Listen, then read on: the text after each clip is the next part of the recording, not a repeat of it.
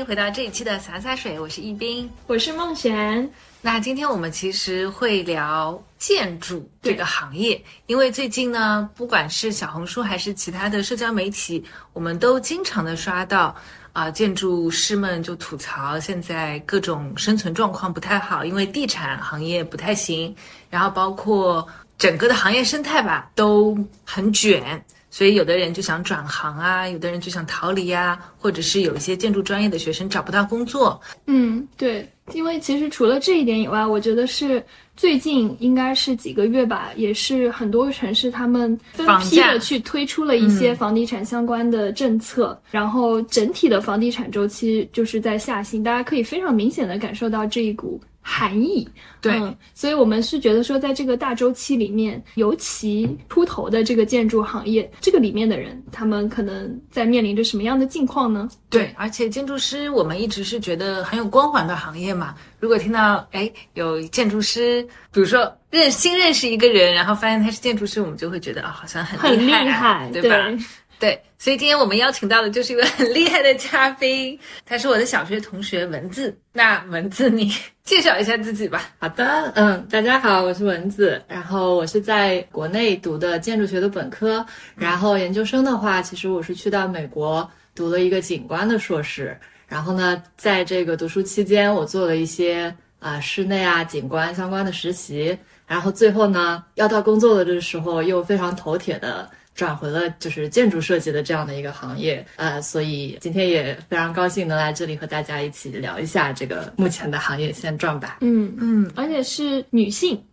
在这个行业里面，对不对？其实我们今天也很想透过这个角度，也去看看，就是大家是怎么什么样的一个工作情况。嗯嗯，那文字方便说一下你的本科和研究生的院校吗？哦，我本科是那个同济大学的建筑系，然后研究生的话是呃宾夕法尼亚大学的景观专业。建筑不是有老八校嘛？啊，嗯对对不对？同济肯定是清华后面是同济，啊，对，还有东南大学。对，但是同济和东南的地位好像一直会有对对对，互相有那么一些。我最近看那个，也是之前的时候，我看心动的 offer，他们其实有个第四季，他们就是建筑行业的，我不知道蒙恩有没有看？呃，我看了一些片段，嗯但是我确实也因为我们那个心动的 offer 其实呃一共几季下来四个专业，然后正好是我们高中一整个宿舍的四个同学的四个专业，然后结果我们就会发现每个人都没有看就是自己职业的那一季。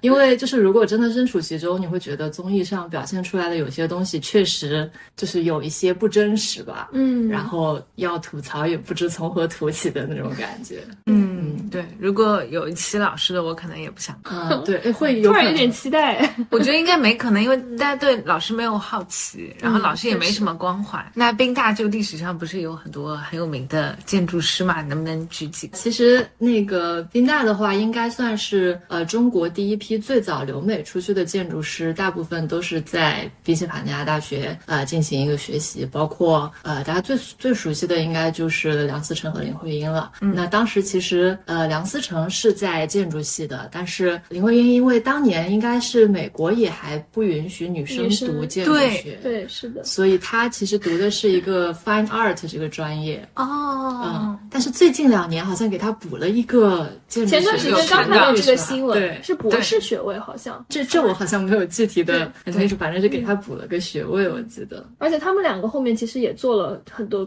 包括文物修复这样子一呃对方面的工作，古建筑保护。，对，是的，他们两个其实呃回国之后，就是在我们专业内比较知名的，其实应该。不能算是他们的建筑设计吧。其实梁思成和林徽因主要是深入一些比较偏远的山区，然后把我们中国的很多建筑的历史去做了一个整理。因为他们在美国学习的时候，也是发现西方的那种建筑历史的这些书本，它上面会有一些建筑历史的。一棵树的这样的一个图像，然后他就会把西方的历史整理成从这个树干上这样分叉分叉出来，那样分叉出来的几几个理论的分支。但是中国的建筑就完全被排除在了这个主流之外。然后他其实，在读书的时候会想要去翻阅一些中国的历呃建筑历史相关的书籍，后来发现其实国内并没有人在系统的做这件事情。然后可能他回国之后就会比较重视这方面的内容。所以我觉得很多人听到建筑师这个职业的光环，可能也就在于它其实是一个我们说是非常综合的学科，对不对？就它可能不仅仅是说你要去设计啊、画图，它还有包含一些你对人文啊、历史这方面的一些体察，包括很多人可能读完建筑以后，对于就是人文艺术这一块的审美会非常的高。它是一个，我听他们说那个词儿叫非典型工科，就它是一个非常多学科领域的交叉啊。是的，就是我们经常自嘲说，我们明明是考考理科的高考进来的，怎么来了之后发现自己天天在做艺术生的事情？因为我们从本科开始有非常多的课都是，当然最开始的时候，建筑系其实除了高考成绩之外，还需要有素描啊、绘画的考试。然后这两年我不是很清楚其他的院校，反正同济的话是没有那个画画的考试了嘛。哦，但是你当时读书的时候有画画？我当时的时候是没有，就是只需要你在那个高考体检的时候查出来不是色盲或者色弱就可以进来。然后，但是从其他的专业转进来的话，还是需要去那个考素描啊什么。然后，但是呢，就是进了学校之后，从大一开始，就是每周都会有那个背着画板画画画画的个过程。我也有看到有一些片段，就是学生做一些模型，用纸做的，然后教授就在那边摇摇摇摇摇啊，是的，是的，有的，有的，有的。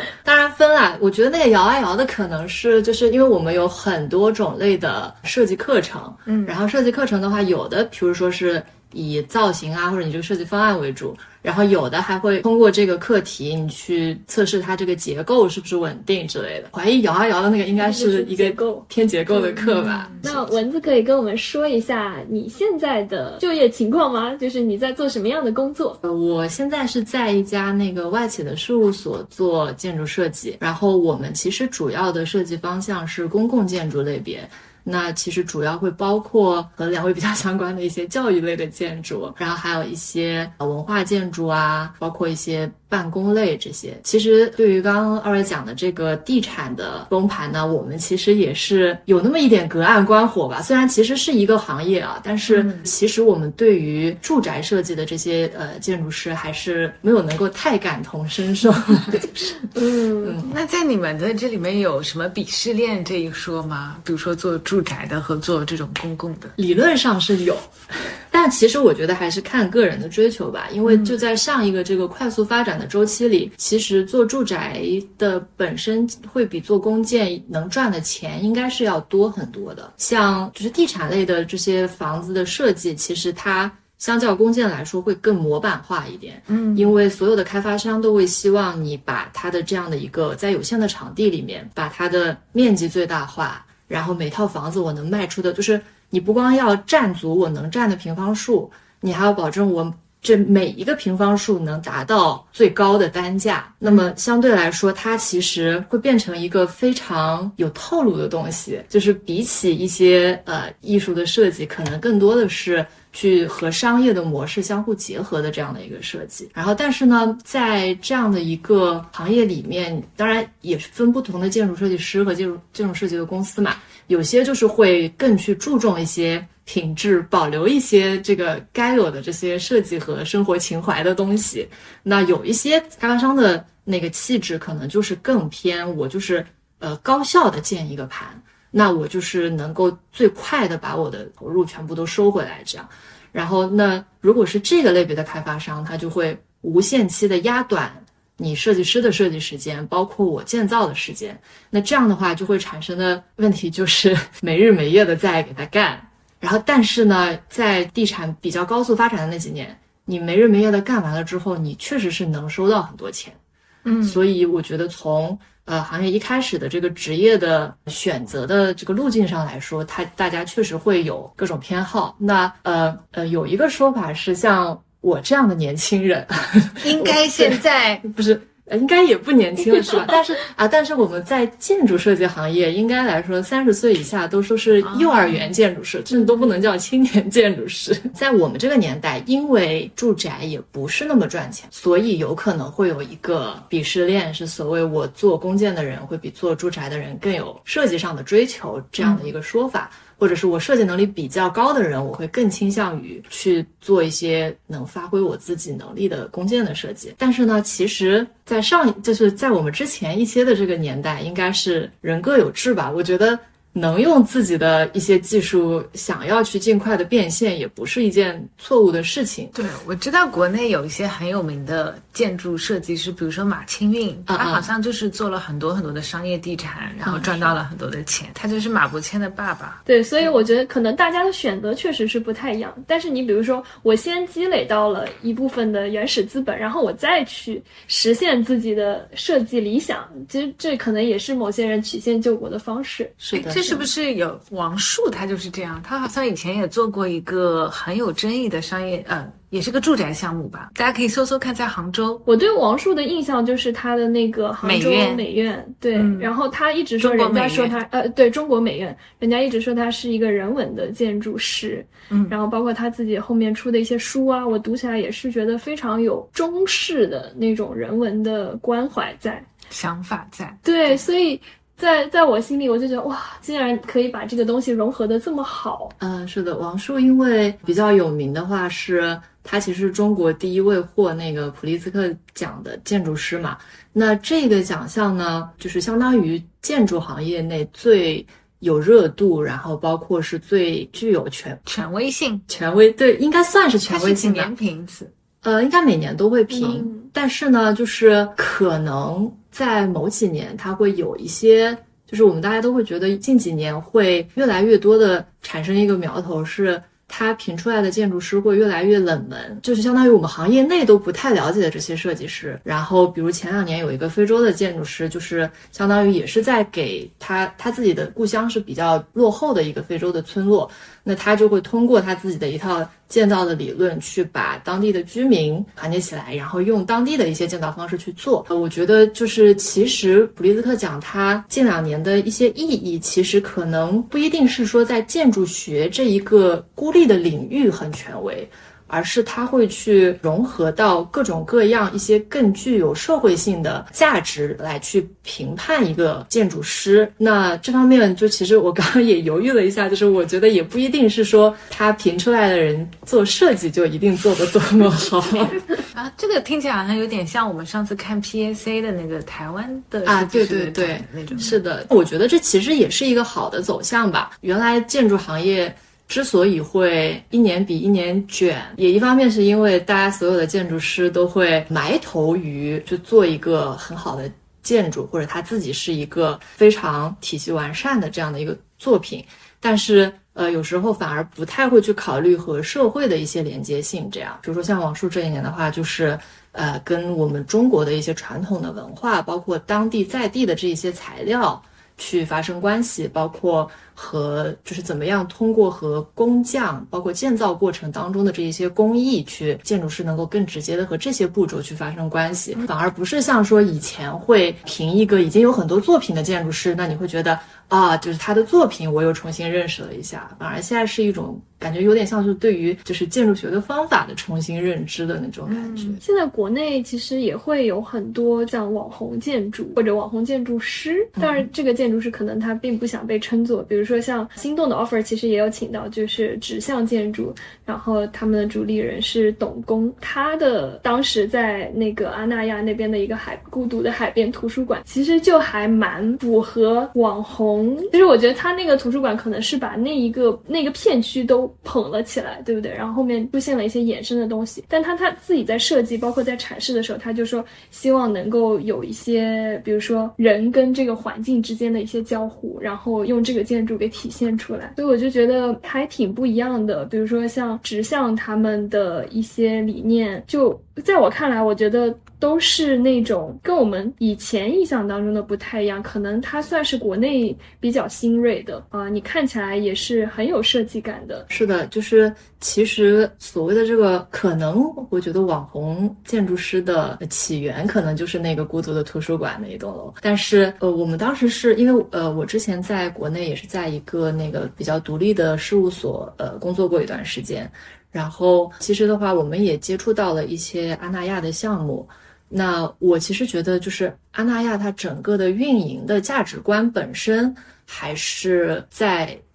所有国内做这个地产开发的里面，算是比较独特的一个存在吧。它原本就是他们就是想打造一个所谓的社群的概念。然后你看，它就是我们能记住它的片段，就是它有一个网红的图书馆，然后它有很多就是比较有特色的民宿。然后它也有一些呃，当然还在开发运营一些商业街啊，然后做海景，然后夏天做它的一些话剧的季节性的这样的一些演出季啊之类的这样的一些活动。但是其实它。最终的目的还是为了卖他那里的房子，对吧？但是就是其实，在他的整个的策划当中，他会把卖房子这件事情弱化他金钱的层面，然后去反而去比较强化他一种，他我卖给你的是生活，或者我卖给你的是你能结交到的这样的一群有趣的人，这种感觉。啊，我觉得这样的一个就是交个朋友也不卖房子，对对对。然后我就觉得这样的一种理念，一个是作为建筑师，你如果能遇到这样子的甲方，那其实确实你能发挥的空间还是非常大的。然后我觉得至于说网红建筑师这个这种 title，我觉得有的时候一个也是要看运气。另外一个，如果你自己造的特别烂，一个是 肯定也也红不了，对。然后另外一个，你其实也不能接到这种项目嘛。然后可能所谓的大家现在比较排斥的点是会在于有些建筑它可能实用性上没有那么强啊，就有点像王树的那个中国美院，不是也有人批评吗？哦，学生说就觉得宿舍就是冬冷夏热，就那个外墙觉得不保温，然后住起来不舒服。他们就是会有一些自自己想要去特别坚持的东西，那就是这个东西，如果它一旦在设计的过程当中去把它强化的话，有可能有许多其他最基本的东西就没有办法保证。嗯，那就是有些人骂他们呢，是因为我们接不到这这种类型的。项目，然后 就是好项目对你们来说，嗯，对你做一个项目，一般你就是要把所有的东西摆的四平八稳，不可能做一个建筑，说我为了它的造型好看，我这边开窗，那边开窗，开完了之后，我整个建筑的保温的。效果没有了，或者我这些水暖电的专业都非常难走管线啊之类的，这是常规的一个项目。但是，呃，像他们能接到的这种项目，就是属于这些部分我是可以牺牲的。如果我能把这个东西做出我自己想要的这样的一个感觉或者效果的话，其实它所带来的，就说的世俗点，就是它的商业价值，或者是它能带来的社会影响力吧。其实是远远大于，比如说我要多开几台空调，然后多有一点空调费，或者说你人并不是长期的待在里面的话，它也不会有非常难受的感官体验。当然你说的宿舍可能除外啊，嗯对，就是宿舍可能不太一样。嗯，啊，我也图书馆这种就不一样了啊，对对对，图书馆、博物馆这种，有些其实你本身进去，你注重的就是一个空间的体验性的话，它还是会允许你。出一些奇奇怪怪的 bug。那像你刚刚说幼儿园，你现在是属于幼儿园设计师对吗？我可能是托儿所吧。啊，你是托儿所。啊，我幼儿园，我幼儿园没成长到一个，比如说，如果我们说一个独当一面的设计师。它会是一个什么样的 level？大概需要什么样的过程或者多久的时间？其实是这样，就是因为建筑项目的话，它整体的周期性会比其他大部分的行业都要长一些。像你比如说，人家做一个网站啊之类的，有可能它最多一年吧，它基本上就能够完成一个作品了。然后对我们来说，有可能你一个东西，你用一年的时间，只是去完成了它的概念。然后，其实比较健康的建筑设计周期定下概念了以后，你需要不断的在慢慢的磨。然后从你完成概念设计到它建造出来，一个比较普通吧，已经不算最折腾了的项目，可能也要三到五年。然后这其实是一个一步一步慢慢的去推演，包括因为你还需要跟各个专业去磨合，然后去产生一套。完整的不光是好看，而且是能用的这样一套体系需要的时间。然后，所以说我们建筑学领域内，你传统上来讲，你能够成为一个比较成熟的设计师，你至少是。需要积累最少三个作品吧，你总得跟完三个完整的项目吧。那一般的话，你当然有能力比较强的人，你可以同步的去进行这些项目。但是大部分的人，你受限于你的就是这些机会啊什么的。然后包括，其实你建筑设计在初期肯定不是你一个人能够从头到尾的跟完所有的流程。那所以就是呃零零碎碎的。去排开的话，可能真的是需要至少五到十年，你才能积积累起怎么样完整的去做一个建筑的一个初步的概念。但当然，你说要精通的话，肯定要你像像许多大师，他成名作其实都是已经就是头发花白了的时候才会去。有一些比较成熟的作品出现这个样子的。嗯，你前面也提到说你会设计一些，比如说跟教育相关的一些建筑的项目，所以大概会是怎样的一些落地的项目？因为我们公司是一个，我现在在的公司是一个外企的那个事务所嘛，然后他们在美国是会承接一些 K 十二的。K 十二教育的这样的一些项目，然后其实在国内的话，当然虽然一些国际学校也会有这种从幼儿园一直到高中的这样的一个学校的设置，但是它其实呃，我们在国内会发现，就是建设的模式和国外还是不太一样。国外的一些教室的设置啊之类的，都会是比较自由、比较开放的，但是国内的话，一方面是建筑本身它会有一些规范的限制。包括你，比如呢？包括从小的来说，就是你教室的尺寸，然后你这些桌椅的到这个黑板的排距，包括你灯具的布置方式，它其实都是会有一些规范去限制你的。那就是在这样的情况下，其实你建筑师能够去发挥的东西是非常少的。嗯，然后每个学校它好像不同的类别，你的就是人均面积啊之类的，它都会有一个卡的那个对标准在那儿。然后不像国外，就是如果需要，我可以把这个教室打的打开的很通透。但是国内它就是会要求，比如说你教室和外面的视线一定是需要有一个怎么怎么样的隔断，就不想让学生上课的时候一直看外面。是的，是的。然后呃，我有看到就是我们公司的这样的一些美国的项目，他们会做很多非常有趣的这种小的分析图，然后你就能看到就是所有的小人儿都是非常。五颜六色的在那个空间里面，然后就是墙是这儿也能动，那儿也能动。其实国外的这些教育，它会它会相对想要设置很多非常灵活的墙面、灵活的空间给你用作各种用途。但是好像在国内的话，就是这方面的限制会更多一点。嗯，然后一个是规范上，另外一个包括很多的甲方，其实就是。像学校也不是太希望你们给我们今后的教学造成很多的干扰，这种样子。嗯，我其实还没有能够非常完整的去完成一个教育类建筑的设计，但是啊，因为也是跟同事啊什么在过往的项目和现在正在进行的一些项目当中有一些交流，然后觉得相对来说，教育建筑已经算是。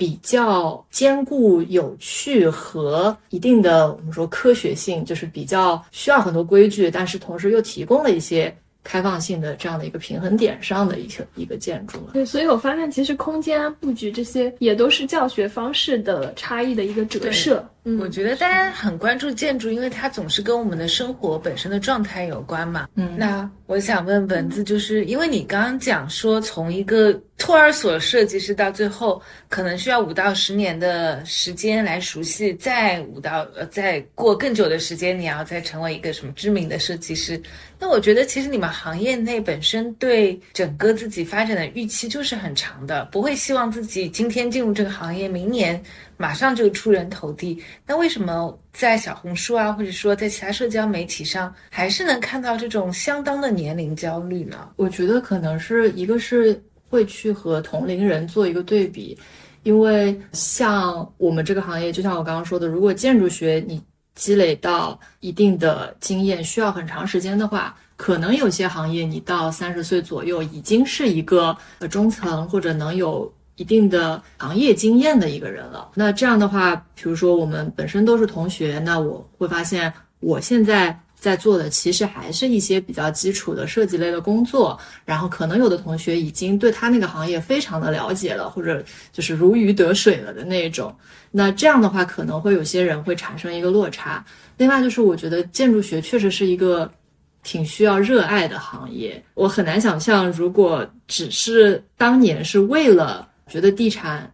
能够有非常好的就是赚钱的这个这个机会才进入这个行业的人，那他现在一定是非常绝望的吧？就是或者至少在我们读书的时候，不说是进来赚大钱嘛，那你至少是呃，爸妈会觉得你做一个建筑设计设计师，你会是一个比较稳定，然后收入有一定保障，同时也有社会地位的人。那你进来之后，尤其是进入比如说国内的一些嗯做住宅的设计院啊之类的，你会呃毕了业之后发现，我不仅没有钱，然后我的工作节奏还非常快。我也没有说受到社会的尊重，因为甲方天天把你按在地上摩擦，那就是你在什么都没有得到的情况下，你当然会觉得就是这和说好的不一样。然后我又没有能够实现什么设计梦想，我还一无所有，那可能确实会爆发出来一些比较不满的情绪。当然，从另一方面，我也觉得像比如网上的这些比较碎片化的言论，可能大家也都是我在极度不满的时候，我会去发一嘴嘛。当然也，我觉得应该也有这方面的因素，这样，嗯，就有一些情绪化的存在。对，而且建筑其实是需要学习五年本科，对吧？嗯，如果你是再在国内读一个硕士的话，那就是三年硕士，其实加起来是很长的这个时间线，所以说大家自然会对这个当中的一个回报有所期待。包括在上学的时候，可能你接触到的是各种触类旁通的一些领域。然后结果我发现有些人就说自己到不管事务所还是一些建院，他们可能刚开始只能去设计一些楼道啊，设计一些卫生间啊，像这种比较边角的东西，就可能当中的落差会过于巨大。是的，就是其实，在本科的时候，大家在课堂上，包括跟老师的交流当中，我觉得。虽然我觉得所有专业你从学校里学到的知识和实践都是会有一定落差的，但是建筑学比较就是落差可能更大的一点，是因为就是你学到的太阳春白雪了，可能。然后本科的时候会告诉你，作为一个建筑师，你要把控把控整个方案的大的方向，同时在设计课之外，你又要去学习水暖电结构，然后建筑物理，然后包括所有。未来会跟你搭配的专业，你全部都要。就是我们常常说，我们一学期的课程就是人家一个专业四年要学的东西，会把每个专业的东西都学一遍。然后，但是当你毕了业之后，你会发现你学到的东西和你实际能够能够掌握的，确实还是不太一样。就是你真正去做一个项目，你一学期学到的东西肯定不比人家四年学到的东西。你只是大概知道这样的一个原理。那在这样的一个嗯，就是其实我觉得你本身就是一个什么都不会的角色，那你能就是你能做的，可能真的也就只有帮人家设计一下走廊和厕所，就这你还不知道很多规范要求的呃什么卫生间的坑位的间距啊，走廊的间距啊，然后无障碍的一些要求，风水的要求？啊，对对对，有一些就是确实会有一些项目有有这样奇奇怪怪的甲方这个样子，那你们会需要。看吧？你你们会学风水吗？风水，我们确实本科的时候没有想学，但是工作了之后，我我们真的都非常想学风水，因为这是你就是其实对付甲方最有效的一句方一句话，就是他说。你这个方案给我这么这么改一改行不行？你就只需要回他。可是这样风水不好哎，然后他可能就不会说什么了。对对，就是适更适合中国甲方的对对对方法。是的啊，当然我们也会有同学碰到很有趣的事情，就是他在做项目的时候，他们是做医院设计的，然后有一个甲方就是会专门请一个那个风水公司来评价一下他们的方案，然后给他们出了一整份报告。然后我那个同学又是外企嘛，然后他有一天就说：“这这这，我需要把这份报告翻译成英文去给那个设计师再看一遍。”整件事情还是合理中透露透露着一丝搞笑，又透露着一丝不合理的那种感觉。后来有后续吗？那这个设计师他如果来中国很久，是不是已经习惯了？他应该了解。有可能吧，但是就因为风水师的这些东西，然后他就要就相当于他之前自己所秉持的信念，可能要受到一个很大的冲击。我们已经也没有什么非要坚持的信念了，我觉得在工作中，嗯，因为我是感觉好像那种大师级的建筑设计师啊，或者说比较有名头的、价格比较高的，他们有一个特点，就是他非常坚持自己的一个理念。我在想，是不是建筑设计师，比如说有这样子一一种比较强硬的、决断的态度，你有这个样子的性格，是不是也能够帮助你曲线式的实现自己的一个设计的理念？是这样的，所以就是建筑师确实是比较综合的一个行业，就是你不光你设计要好，你还要懂得谈判技巧。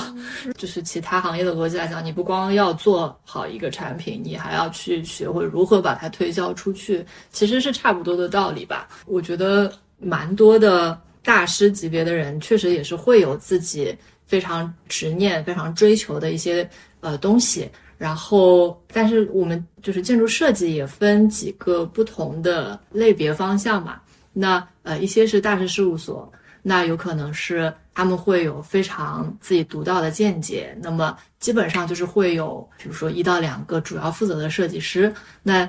当然，底下我们这些托儿所建筑师 可能还是就是给他打工的这样的一个角色吧。然后就是这些人，就是通常啊，如果对外强硬的话，他对下的管理也会是非常强硬的这样的一个工作氛围。那像呃外企类的话，基本上就是属于和甲方之间的沟通会是比较多。当然，我会有自己坚持的一些部分。那么呃，其实就是甲方你给我给到我的一些需求，我基本上也是会。考虑去满足或者尽我的可能去满足的，然后无伤大雅的这些建议，我们该调都会调掉的，对吧？然后，但其实还有就是像设计院这样的一个类别，因为这个我没有待过，我其实没有太多的发言权。但是其实设计院的这个类别，嗯，就是其实和全世界的其他国家应该也都不太一样，是我国特有的一个机构。就是我们国家其实你你设计师的这个职业资格是一定要。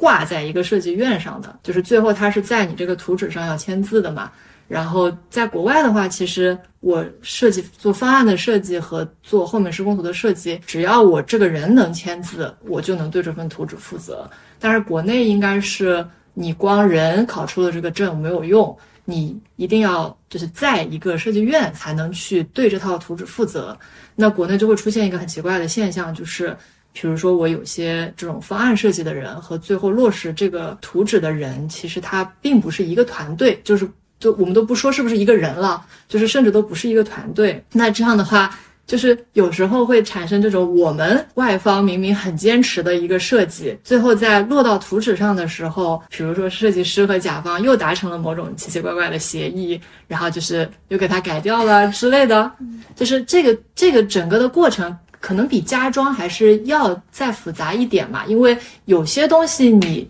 确实是受制于很多规范啊，或者其实很多的限制。然后就是这也是就是大家做着做着会很无奈的一点，就是发现不管你怎么努力，你一个人，大部分的人，你永远没有办法完全的去掌控或者达到你想要的这样的一个效果。嗯，不是有一个很有名的故事吗？就是说陆家嘴当时在做规划的时候，也是找国外的大师嘛。嗯嗯。然后呢，他们在看大师，中方在给看大师给的图纸的时候，就有个地方就怎么都看不懂。然后他们就想，有人大胆提出是不是画错了？但是呢，大家又不敢去问，就论证了很久，想了半天，就说要不去问一下吧。然后大家说啊，画错了，就改了。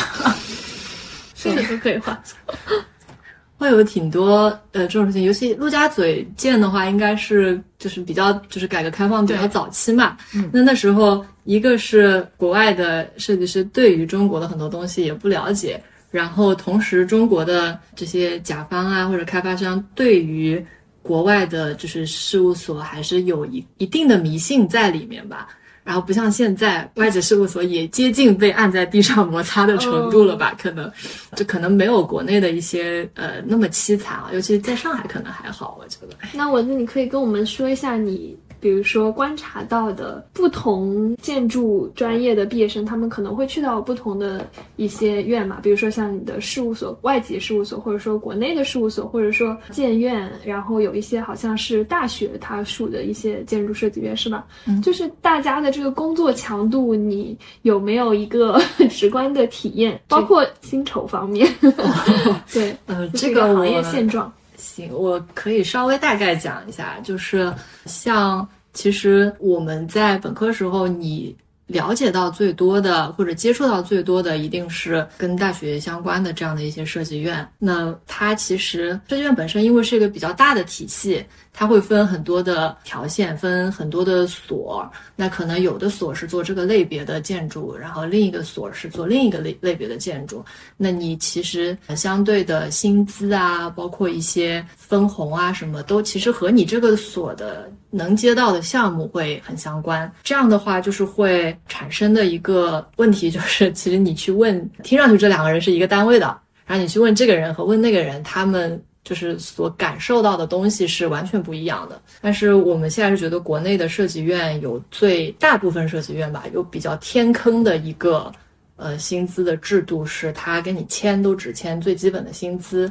然后年终是根据项目的收益来分红的，这样的一个呃条款，在我刚刚说的就是比如早期很快速发展的时候，它可能是能让建筑师有很多很多的。收入，但是其实，在现在的话，就会变成你辛辛苦苦一年，到头来，我网上有看到非常多很离谱的设计院，就是我辛辛苦苦干一年，到头来我还得还给公司很多钱，就是它的这个计算制度本身又不是很透明，然后又变成我一个打工人需要对公司的盈利去负责的那种。感觉，然后对，但是具体他们是怎么个计算方法，我不是很了解啊。然后我觉得这个可能也只存在在一些比较极端的院里吧。但是我知道的几个大院，确实这两年由于真的是项目数量不是很多嘛，大家确实在就是年终的时候能拿到手的不是很多。然后平常的那个基本工资可能也也就是一个小几千的这样的一个数额，这种样子。小几千感觉好少。是的，是的。当然，我记得我们之前说教师的时候，可能都有大几千。而且你想想，他们可能都是经过了很久的，对吧？读了很多的书，做最多的功课。嗯，对。呃，就是当然，就是可能就是小几千的这个不存在于我的同学身边，嗯，但是就是会有，就是我的同学的同事，因为设计师就是设计院，其实它也分一些呃薪资的等级的嘛，然后这样的话就是也是会产生产生开一个落差嘛，然后你有时候偶尔知道了你身边的人原来比你赚的那么多那么多，然后呃我们也会有同学发现说，啊那我是不是比如说如果我是薪资比较多的那一个人。那我身边的人就会觉得你赚的多，你干呗。哦，他们会怎么知道呢？那我就不知道，可能所以大家一般都不会交流吧？是不是？一般一般不太会吧？嗯，那这个强度呢，会有怎么样的差异？像你刚回国的时候，对你在的那个小事务所和你现在上班的，呃，我刚回国的时候是在的一个独立的事务所，它和设计院的。模式还是不太一样。呃，一般的国内的这种独立的小事务所，就是是会以一个建筑师或者可能最多的有三个左右吧，反正就是呃一些主要的建筑师为中心。那可能底下所有的人都是为了实现他或他们的一些想法而去工作。那这样的话，就是好处呢？是一般能够运营起这样的一个独立的事务所的人，都会是比较，确实是对设计有一定有一定执念的人。他们其实通常跟甲方啊，或者是业主谈判的这样的一个能力会比较强，他能够比较去主导他自己的一些设计。但是在这样的一个前提下，就是他因为他想要把他的设计实现的最完美，所以其实你工作的强度啊，包括。就是你自己的，就是你作为一个打工人，自己的创造性其实是会得到一些抹杀。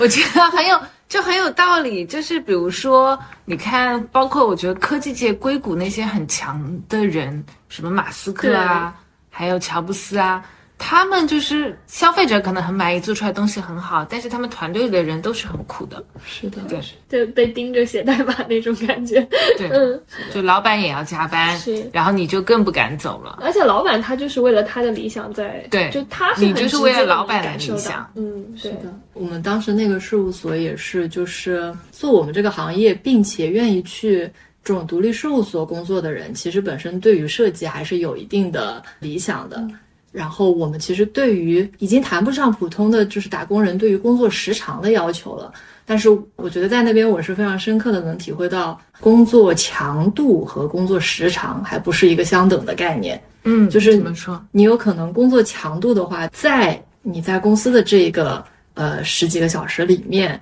你整个的精神压力是非常大的，因为你比如说你在做的这个事情，你每天就要跟老板就是一天一汇报，然后呢，同时你又不知道老板今天是不是真的会骂你。就是真的是，老板今天会不会骂我呢？对，然后就是你又要对你手上做的这个事情负责，去做很多很多的沟通工作，然后包括你自己要去做这些设计，然后有可能你本身就是觉得只有这一个方向是好的，但是你因为要跟老板汇报，你必须要做出一二三三个方向，然后让老板来说就是一这个方向好。其实我觉得有很多呃设计类的东西，就是大家是。就是设计师之间其实是应该有一个共识的，你又会变成你做的这个一二三个方案，老板觉得第一个很好啊，然后你也觉得第一个很好，但他说你二三做的是什么狗屁东西，然后你心里想这不就是给你看的吗？就是我就是我就是想要做出来给你看看多难看，但是其实可能也是会有一些就是这样奇奇怪怪的事情。你这个也让我想到，就现在大家会说，比如说你向上汇报、向上管理的时候，一般都要让领导做选择题，而不要做什么填空题。但是这个真的很增加工作量，就领导选起来是开心，对吧？特别我感觉像建筑设计师这种，你是实实在在你要把这个图啊什么东西给画出来的。比如说其他人可能你就多写几行，对吧？对啊，PPT 多做几，这可能还是不太一样的工作量。嗯，是的。但是我觉得在就是独立事务所。这一类的话，呃，我们是觉得比较合适的，会是有一些同学他本科毕业之后，我我后面是想要出国，但是我比如说想先工作一段时间，那你可以去到这些去跟这些设计师学习一下实际工作的经验，然后他们通常会有他们自己比较完整的一套设计理论，你可以去跟他们先啊学一下，体验一下之后，一个是你自己的作品集会得到一个质的飞跃，现在。我觉得国内的一些独立事务所的这些建筑师，他们和国外的一些高校的联系也比较紧密嘛。那你其实也可以，啊，就是去有一些就是推荐信啊，或者之类的，呃，这样的一些收获吧。嗯嗯，对我感觉这样子的话，可能自己的心态就会比较放松一些。就你也不觉得我就是在给你打，就是就是在学习。对对对，而且可以从他身上获得一些就是。不能用工资来衡量的东西，对吧？对你，觉得有个加成，所以全看自己的心态。嗯，但对，所以我就想问，比如说从国内毕业之后，那现在大家是不是选择可能读国外的研究生相对会比较多一些？因为我发现国内的话，这个时间加起来确实还挺长。国外也是三年吗？还是两年？呃，国外要看不同学校的那个呃课程设置。然后在我本科毕业的时候，我记得我们院长做过一个统计，就是我们这一届基本上是三分之一读研，三分之一出国，三分之一就业，嗯，还蛮平均的。对，一般的话，出国的这个课程设置，如果是研究生的话，呃，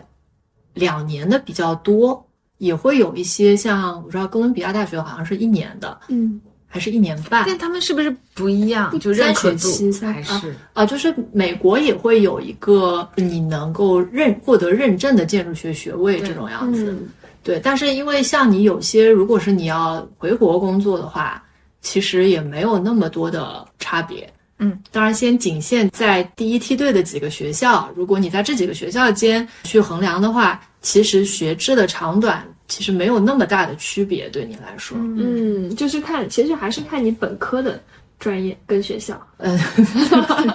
也也也可以这么说。我就是跟我那个在康奈尔的本科的学生在聊嘛，嗯，然后那个学生说，康奈尔不是也是五年的嘛，对，那他们毕业的时候拿的这个学位是跟四年制的是不一样的。别的拿的是什么？Bachelor of Science，嗯，他们拿的是 Bachelor of Architecture，嗯，所以好像只有康奈尔、雪城还有另外几所学校有五年制的建筑学，它就会比较受认可。这和国内是差不多的，嗯，国内也是四年制毕业的是工学学士，然后五年制毕业的是建筑学学士。嗯，所以当时我们学校有推出过一个，就是我们那一届有一个政策是你。建筑学的学生读本校的研可以四加三，就原来相当于要五加三嘛。因为你读完那个研究生的三年了之后，你是可以拿到建筑学的硕士。那其实你一个工学的学士加建筑学的硕士也够了，也也是，就是其实你用起来是一样的嘛，就是该该能认证的一些地方都是能认可的，会有这样一个区别。但是对于我们申请国外的学校来说，有些学校的研究生也是会只认你有建筑学学士的学校。嗯嗯，像我因为当时出国是学的景观嘛，还蛮荒谬的。景观专业它也是有两种学制，一种是你读两年，那你是需要在国内有建筑学学士或者景观学的学士，这两个都是需要读五年的。呃，如果你在国内只是一个工学学士，你就需要去读三年的 program。嗯我们当时班级里有很多同学是在国内的一些园林院校，就是很很有名的那些什么北林啊之类的，他们是学了四年景观，就是已经比我们专业好多好多了。所有景观专业，包括植物啊、设计，全部都已经掌握了的人，过去还要比我们多读一年，然后我们相当于像第二年插班插进他们一个，相当于已经是专业专业的学习了五年景观的人的这样的一个班级里面去跟他们一起学习，这样。第一学历真的好重要啊！哎怎么让我就觉得很焦虑？听到这个，为什么我们因为第一学历这个东西，它 你后面就不能改嘛。是的，对，嗯，但是我觉得现在越来越这样子，因为可能越来越多的人他去读了硕士，然后回来的时候，雇主单位他可能就会往前去推，回溯到你的第一学历。嗯，有的还看高中呢。对，呃，我们现在其实硕士研究生有的时候会有这种倾向。嗯，嗯，看一下他高中。对。那你当时的话是怎么就又转到园园林这个景观景观对景观这个方向去？其实是先确定说我的研究生是想要在国外去看一看的。我当时报呢，也是报了几所院校，就是建筑和景观都有。比较这个功利的说法，就是我最后要我的院校里面，宾大景观的排名是最高的。嗯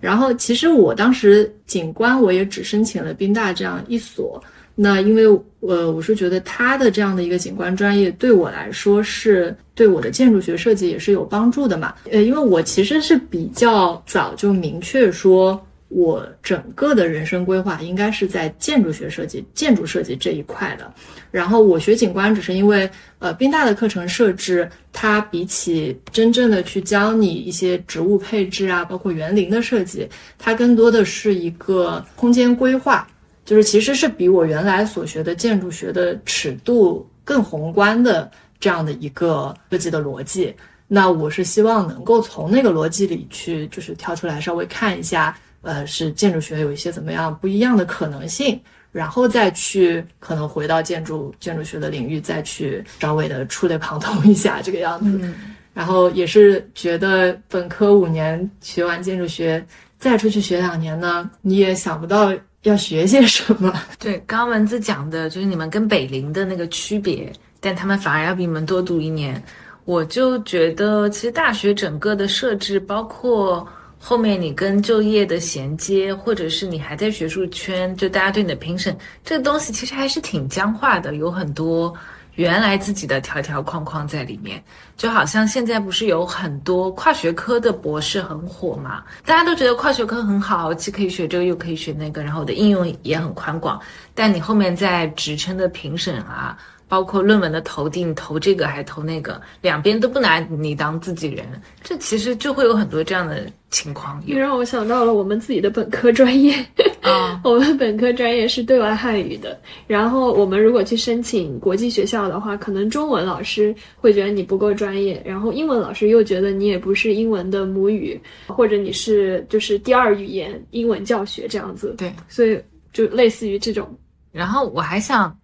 另外问的一个问题，就你觉得在你的同学里面，大家的这种来源是什么样的？为什么问这个问题呢？我昨天不是在跟我那个学生聊天嘛，他就说让他焦虑的一点是，因为他这个学校的建筑本科在全美排名第一。然后一年只招七十多个学生，是非常精英的。很多他的同学里面家里都是开建筑事务所的，包括爸妈都有可能是很有名的建筑设计师。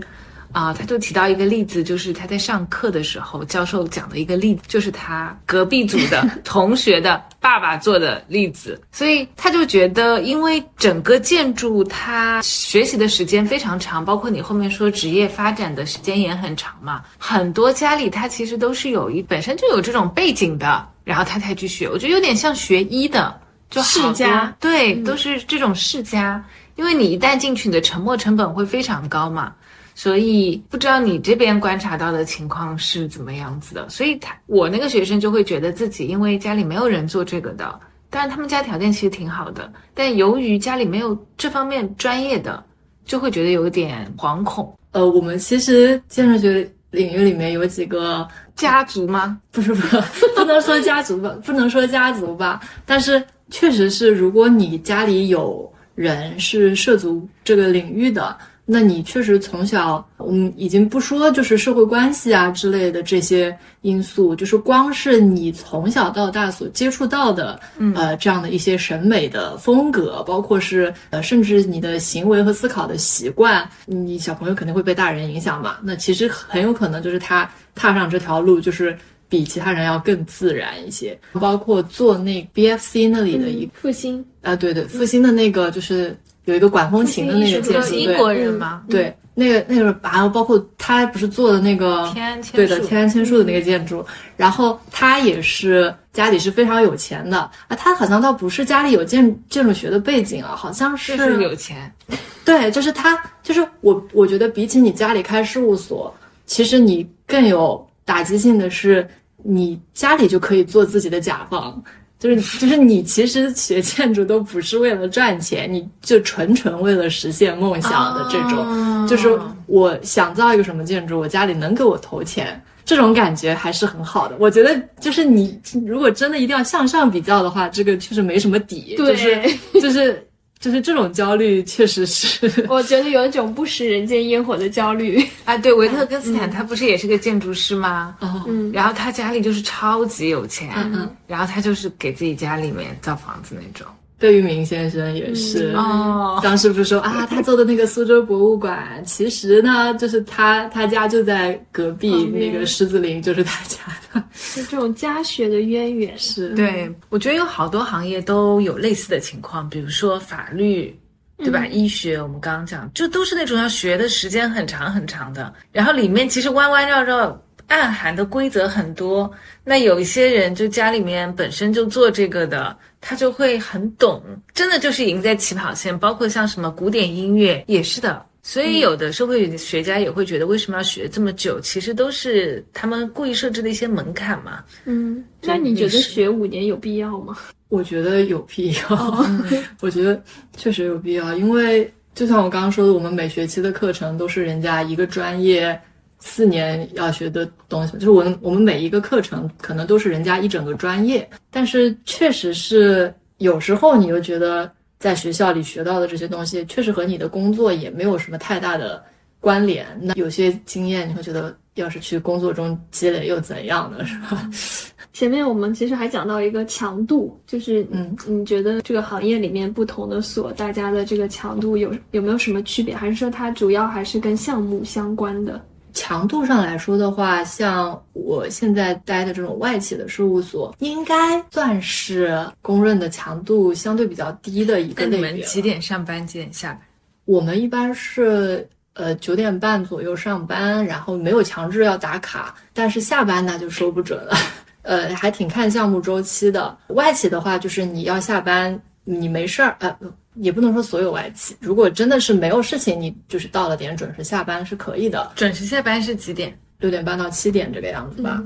我觉得还是比较正常的一个范围。如果是有项目的节点的话，你确实是会需要加到很晚。但是因为在国内，好像其实建筑行业真的是不太有加班工资这一说。横向比较自我 PUA 一下的话，至少你的领导还能管顿饭。就是晚呃晚饭大家会在一起吃啊，然后加完班打车回去可以报销，这种非常基本的生存尊严是有的。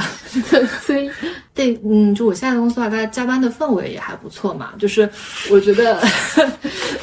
我觉得因为这个也算是考核的一个加班氛围好 啊。就是就是一个是我已经在为这个项目加班了，你不能还指着鼻子骂我是吧？另一个是至少大家就是相处啊，包括就是交谈，就是都是比较有趣的人的话，你整个加班的这个环境会更轻松一点。相对来说，我之前的这个独立事务所的这样的一个性质的话，就是围着一个老板转这样。然后如果这个老板的性格又比较的强硬的话，那其实你加班加到后来就是会变成。我一边又很害怕，但是我一边又在加。我我在那时候我在那边的最加班时长最长的一次是在办公室待了一整天嘛，就是从早上去，然后我一整个晚上没有回去。白天我就可能那天是从家里带了饭，但是我二十个小时左右吧都没没时间吃那盒饭。然后我到第二天早上打开我的那盒饭，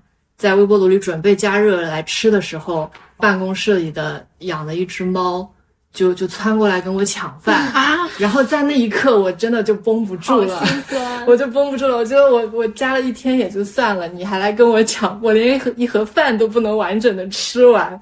然后在那天吃完那盒饭之后，搞到了那天晚上大概也是到了下下班的点，大概八点左右，然后开完了和那个甲方的会议之后，我才回的家。但是这个时长呢，其实我觉得不是问题，关键是你在那个点加班的时候的心态，就是我一个人在扛着那一个项目的感觉，就是没有任何人在和我一起作战的那种感觉。嗯，然后你就觉得，甚至连猫都和我对着干，就觉得不太健康。然后我听到的有些设计院的上班时长，他们的时长也很长。但是他们有些呢，确实是属于有事的时候非常忙、非常紧张，但是会有加班是为了做给领导看的那种感觉。然后这种状态也是我不太喜欢的状态。我觉得有事儿你让你让我加班，我觉得是能接受的嘛。但是不要让我把时间耗在办公室，我觉得这个就没有什么意义。那你像如果一整晚不回家，你爸妈会问你吗？会啊，那怎么办呢？我在加班啊。这样强度就是他们会不会很心疼？对啊，女生来说的话，呃，其实因为我们本科也有挺多，就是做到比较晚的时候。然后因为我家里也也确实也在这个行业里做，所以他们也大概知道是一个什么样的节奏。就是那一次，我妈还在劝我说：“你心态啊，身体就是调整好就行啦。啊，总归你现在做的是自己想做的事情嘛。”也就是稍微就是自己调整一下，然后再努力努力坚持坚持。但是后来还是到那个疫情封城的那三个月，我在家，然后当着我妈的面在那里加班，我妈就也受不了了。因为我说的强度就是属于大家都知道你一天到晚都要坐在电脑前干活，但是你。完全没有办法想象，一直听听着那个视频，对面有一个人在发火。哦，这样子的。什么到了十二点多，然后要接上线开一个会，开完会你改完的那个模型，第二天早上又要看，然后当天晚上呢他还不满意，然后一边开会一边骂，这连续了好几个月，就是那个封城的那三个月之后，家里人也有点崩溃，说要不还是别干了吧。因为你家里人也是这个行业的嘛，所以对于现在他们也觉得是加班更加严重了吗？你们会聊这种年代的变化吗？他们年轻的时候是怎么样，或者说他们习惯的是怎么？嗯，也加班，嗯，但是加班能赚着钱了。嗯啊，他们是在一个上行周期。对，嗯，其实我觉得和现在所谓的一些程序员的位置比较像，虽然工作的时间很长。有的人还想抢着加班，对对对，因为你加班确实是你能干的项目更多，然后呢，你拿的钱就更多嘛。你有观察到这个行业里面男生女生之间的一些区别吗？因为我之前看到一个博主，他也是就是 B 站上面一个 UP 主，他其实也是建筑学的，然后他就去调研了自己身边的一些同学。那么这三十几个同学里面，虽然是个很小的样本，但他发现女生这边明显的就是说，有一半的女生在工作了一到两年以后，都会想要去跳出这个行业，可能就是跟我们刚才讲到的工作强度。嗯，这种有关。嗯，我现在待的外企这边，其实女生还是挺多的，相对来说对女生会友好一些。嗯，然后我觉得从整个行业来说的话，光从这个熬夜的角度上来讲。现在小朋友也都是独生子，对吧？然后男生女生的差别也没有那么大，谁谁谁家不心疼呢？觉得其实对于我们这个行业来说，女生更艰难的一个点是在于，因为除了你前期和甲方这些对接之外，你后续还要和施工方和工地上去这样的那就是纯男生的世界了。对你女生有可能会就是比如说你确实你就是。你得惜命吧，你的皮肤本来就对吧？你不能天天在工地上暴晒。然后还有就是，包括你去跟一些是工人啊打交道的这种能力，其实。应该来说，就是天生没有男生那么男生嘛，一起抽根烟啊，对，是的。然后女生你一个人上工地，你还害怕呢。男生一个人上工地，他不怕。作为一个公司的这样的一个角色，我肯定是更希望找一个这也能干，那也能干，那我的性价比更高一些嘛。但是其实，在如果你单纯从设计啊、熬夜啊、画图啊这些方面来讲，现在。我觉得女我们至少能在这个行业里撑下来的女生，应该不比男生差。然后数量上，可能我觉得跟其他行业也差不。男生可能会高层和底层，然后女生的话，其实最高能也就能爬到中层。嗯，这个可能是就是就是很对，这其实也不是建筑学特有的一个东西了。嗯，我前段时间听了鲁豫在演中花树的一个博客，他就是采访胡如山。嗯。他那个，你读书的时候，葫芦山是你们的？我读书的时候，他还不是我们的那个呃系主任。然后那时候是他来我们这边做过一次讲座，嗯，然后我印象很深刻，就是他，因为他是在国外学的建筑嘛，也是，所以他来的时候先用中文跟我们寒暄了几句，然后等到开始讲他专业建筑学的东西的时候，就说啊，接下来我要用英文了，然 后全程英文，对，全程英文。然后，但是我当时触动挺大的一点，就是他会把这个东西变成一个很好玩的东西，就是他感觉是在以一个比较试验性或者比较去轻松愉快的方式去做那些作品，和我们我觉得本科的时候你有些建筑设计的概念多少有点就是那种为赋新词强说愁那种感觉，就是嗯，就是感觉和那个还不太一样。然后，但是它出来的东西本身又是。有他自己比较明确的一个风格吧，然后他也是现在好像明年又要去宾大当那个建筑系的系主任。但他其实不是跟着一直跟着你走吗？哎，这话可不能乱说，这话可不能乱说。他是普林斯顿的吧？好像是的，对。所以女生其实在这个行业里面，就是如果。你冒尖出来，这跟可能科学领域也是困境吧，都是这个样子的。只要有一个标杆性的人物出来，都会受到关注。包括我觉得像教师，哪怕这么多百分之七十都是女教师都是女性，但是你做校长的这个女生的数量也没有那么多。对，哎，那我们刚才一直都在讲建筑行内的事情，但是其实我们发现，嗯，就是。比如说，我们最刚开始提到的这个下行周期里面，所以很多人可能他不是像你一样，更加可以抽离出来去看整个行业，那他就是要去到面临一个转行的境地啊，或者说他没有办法在这里坚持下去。你身边有没有这样的人？如果有的话，他们去到了怎样的另外的行业？本科的时候，我们当时是觉得，嗯，去甲方已经算是一个像转行一样的。方向了，就是你不是在做建筑设计这个东西本身，而是在做去和建筑设计对接的这个工作。但是现在回过头来看，我觉得像你去做一些地产的甲方，或者是其他类别的企业做建设的甲方之类的，已经不算是转行的一个范畴了，因为你还是在在这个领域，对，还是在用你本科的这些知识。然后我们有许多。还蛮有趣的，就是我们蛮多的同学会真的转去做游戏，因为也要建模嘛。哦。然后还有就是做这种什么产品经理啊，是也呃，我应该也有同学是在做直播的那种。哦。然后还蛮有趣的。这个很神奇，做直播。我有听过一个清华本科的一个男生，他去深圳中学做老师。嗯。就建筑建筑系的。对。嗯。然后呢，他现在也走了。深圳中学最近不是降薪降的很厉害吗？那他其实是，然后后来又去，碰到了两个然后行业去考公务员了。嗯，对我刚刚就想说，是不是有考公务员是吧？啊，有这种，嗯也有也有。考公务员的话，但我们行业也有很多是我觉得跟行业相关的公务员吧，就是嗯管那种市政建设之类的这种。管建院的。那这个竞争力应该还挺强的，嗯，应该是的因，为他需要很多专业。因为如果他真的考到了的话，也算是相关了，是的，应该是。做这个。啊，就像《新闻女王》里的许诗晴，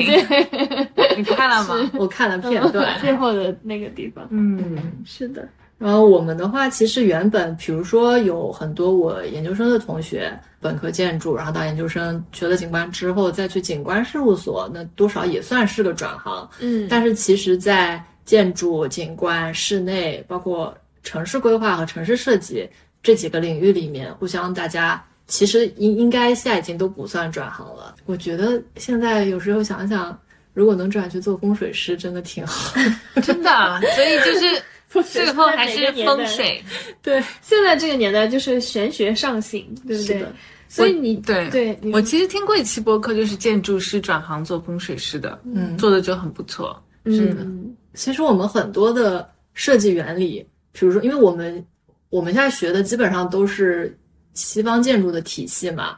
那有时候你会发现，就是风水有的时候不太，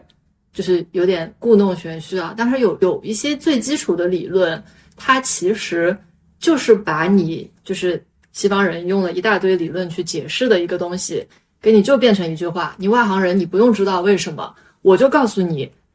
这是好的，那是不好的。要这样摆，对，那样嗯就是你说为什么这样好，为什么那样不好？然后建筑学就是我们西方建筑学的理论，就是会说因为这样这样会怎样，那样那样会怎样。然后它就是个结论。，对，就是中国的这种风水，就是为什么这样这样不好？因为这样这样会影响风水，就是或者会挡你的财一运，切的钱 对对，或者会这是个煞。就是为什么是煞？这就是个煞，你为什么要知道这为什么是煞？我是专业的，我告诉你这是个煞。那这样其实更好赚钱了，对对不对？嗯，但因为我觉得就是，嗯，可能一个行业的神秘性也是它能够赚钱的一个方式。哎对对对就是你不能把什么都让人知道了。筑起高壁垒，就像那个，好像说有医生不是写那种字嘛，它其实也有一点点这个意味，嗯就是也不要让患者看得太懂。所以我感觉那种顶级的建筑师，他们可能也就是某种信仰的符号，让人觉得说他这个是翻不过去的一座山，就其实还是蛮类、类似的。嗯，所以要做大师，就不要展示自己的推理过程，对吧？就像视频号，大家转的最多的也就是一个人跟你说一个结论，嗯，说什么未来是五年中国最赚钱的三个职业，说完就没了。你问他为什么呢？他也不会说。他就说想知道的话私信我，给你发那个。所以你刚才既然说现在其实，在这种行业内细分的这种领域，可能都不算转行了，是不是？因为现在转行的人其实越来越多了，嗯所以你们的整体的接受度好像都变得大了。是的，因为我们是会觉得，就是你整体在空间设计这一个领域里面，其实因为现在你要设计的东西本身也越来越综合。像我现在就算没有转行，我在做建筑设计的时候，也会需要你需要去统筹的看景观和室内大概的一些关系，那势必就是我几个专业都都需要用到嘛。我觉得各行各业都是这样，就是不太能够就去通过单一学科的知识去解决现在所产生出来的一些很新的问题了。你像比如就是最早的那些教堂啊什么的，你看上去就是非常的宏伟复杂，但它其实需要解决的问题，无非就是一个是它结构能撑能把它撑起来。另外一个就是它能体现你的这样的一些就是空宗教空间的特点啊之类的，但是它就不会去需要说啊，我这个教堂里面要同时满足水暖电，我我怎么接那个电线能让它不露在外面，然后我怎么接那个水管能让它就是不对我的建筑产生什么影响。但是现在的话，因为你越来越多的所有的专业都需要介入进来，然后就是人对于空间本身的要求也不光是一个体验性嘛，它还有很多的比古代皇帝还高的实用性要求，那就是势必是你需要了解更多的东西，并且学到更多的东西，才能把它应用到你的行业里面。我觉得啊，认为的所谓的转行，那可能就是你在设计领域，像我们蛮多人是去什么那种 UI 设计或者平面设计这些的话，就是虽然也是在设计领域，但是其实就是已经有点像转出去了，节奏周期会比建筑快，但其实你的强度，包括你要承担的责任，其实跟甲方的这种拉扯也 还是很多。是的，是的，拉扯，但是至少不会是说你签完一个字。五十年后，这个广告犯了什么法，还还得要你负责吧？嗯建筑师现在是那个终身责任制嘛？我们都在说挺好的，虽然现在工资不高，但是以后养老有保证，就是直接直接把我抓进去，我就可以在监狱里度过余生。原来是这个意思。对，嗯。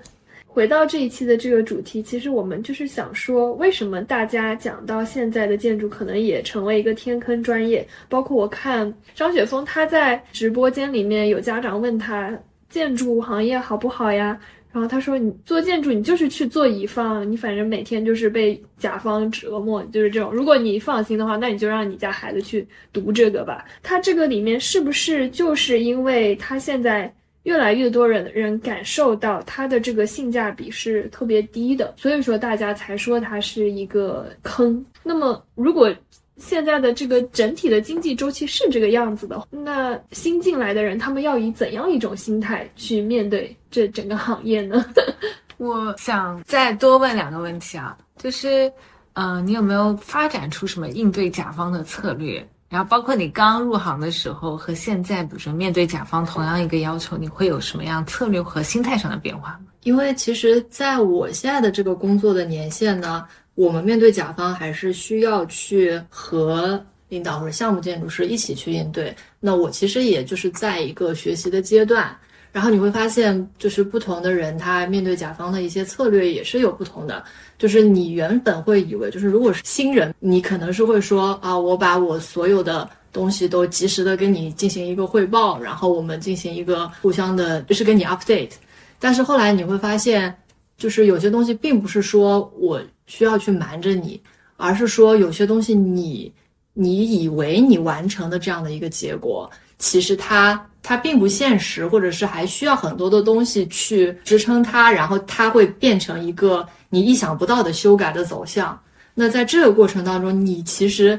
越少汇报越好，不然甲方会觉得，哦，我上次比如说我明明同意你这个方案了，你为什么后面又改了一个？但是其实它有可能是有一套完整的逻辑在里面的，但是你就是非常你没有必要去跟他非常详细的讲，也不用步步说。对对对。然后我就会觉得啊，可能确实你需要去掌握说什么时间节点是到了一个他该要知道这些东西的时候，这个还是嗯比较关键的。那个我之前看好像是奇葩说，是薛兆丰，他说他们家就是不问小孩同不同意的，就是说妈妈要有一个给你生个小弟弟或小妹妹了，你是做哥哥的，然后我们一起把他照顾好，这个有点像你说。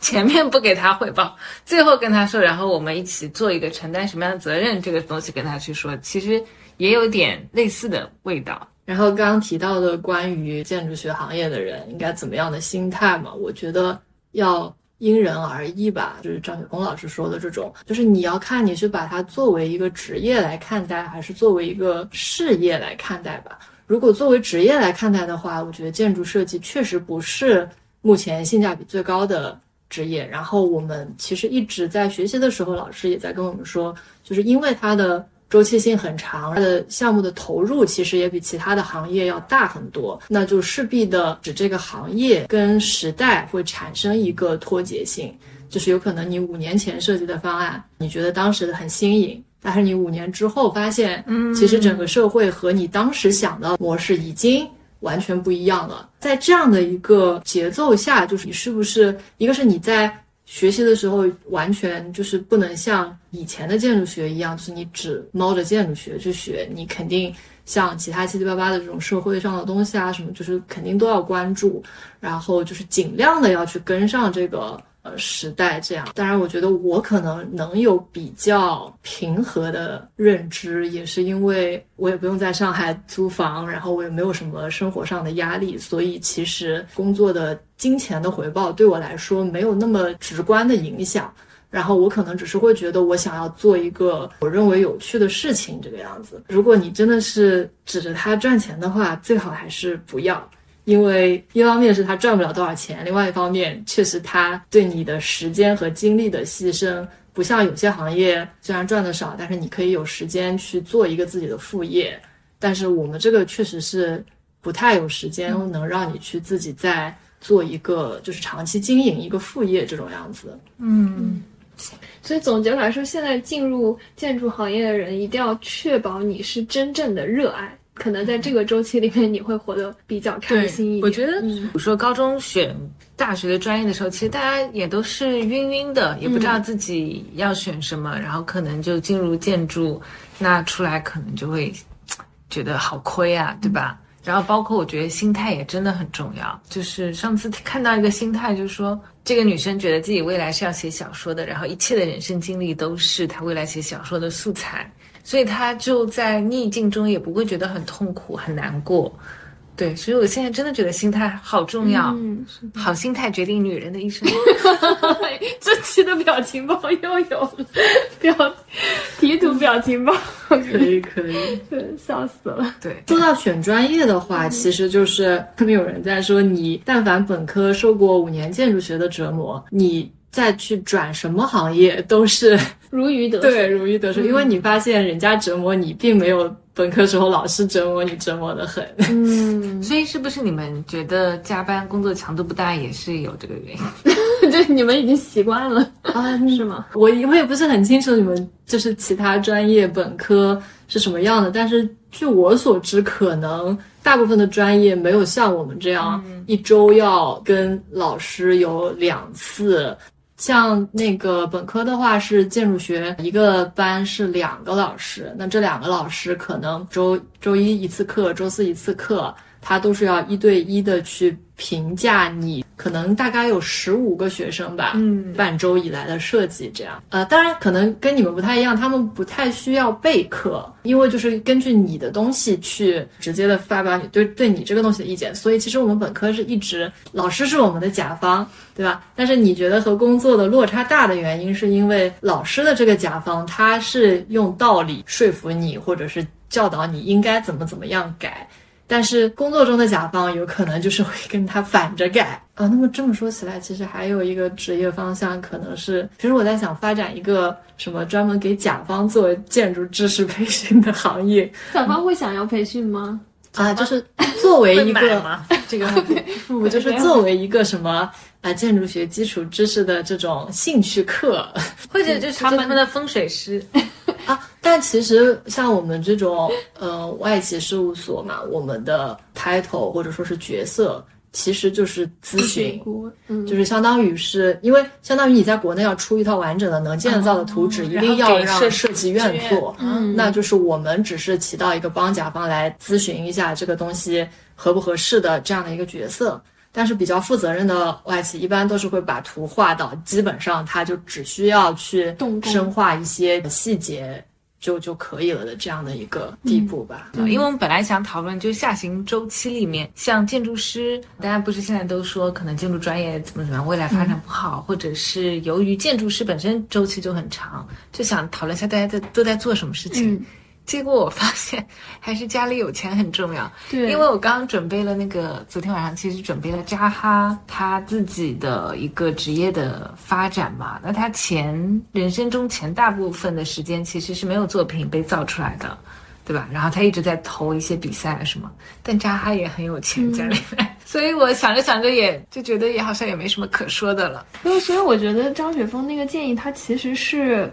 针对于家境比较普通的孩子来说，他是真的是非常切实的建议，也不是说他好像确实有一些比较怎么说片面。对但是你如果你要在实际生活当中生存的话，可能有一些基本的保证才去谈理想。对，因为接下来这个周期其实就是一个就相对比较存量的周期，因为我们之前其实也讨论过，人口也不会说再去增多了，那么相对来说消费力啊也会总体来说肯定会降低，所以说就是看谁的存量，家庭的存量包括比较多的话，你可能才会有一个比较游刃有余的心态去做这些事情。嗯包括现在中国生孩子子的也不多，生的多的可能都是什么印度啊什么。未来你的甲方会不会是印度人呢？印度的风水提前学一下，可以。那谢谢蚊子今天的时间，对，非常感谢蚊子的分享。好，拜拜，拜拜，嗯。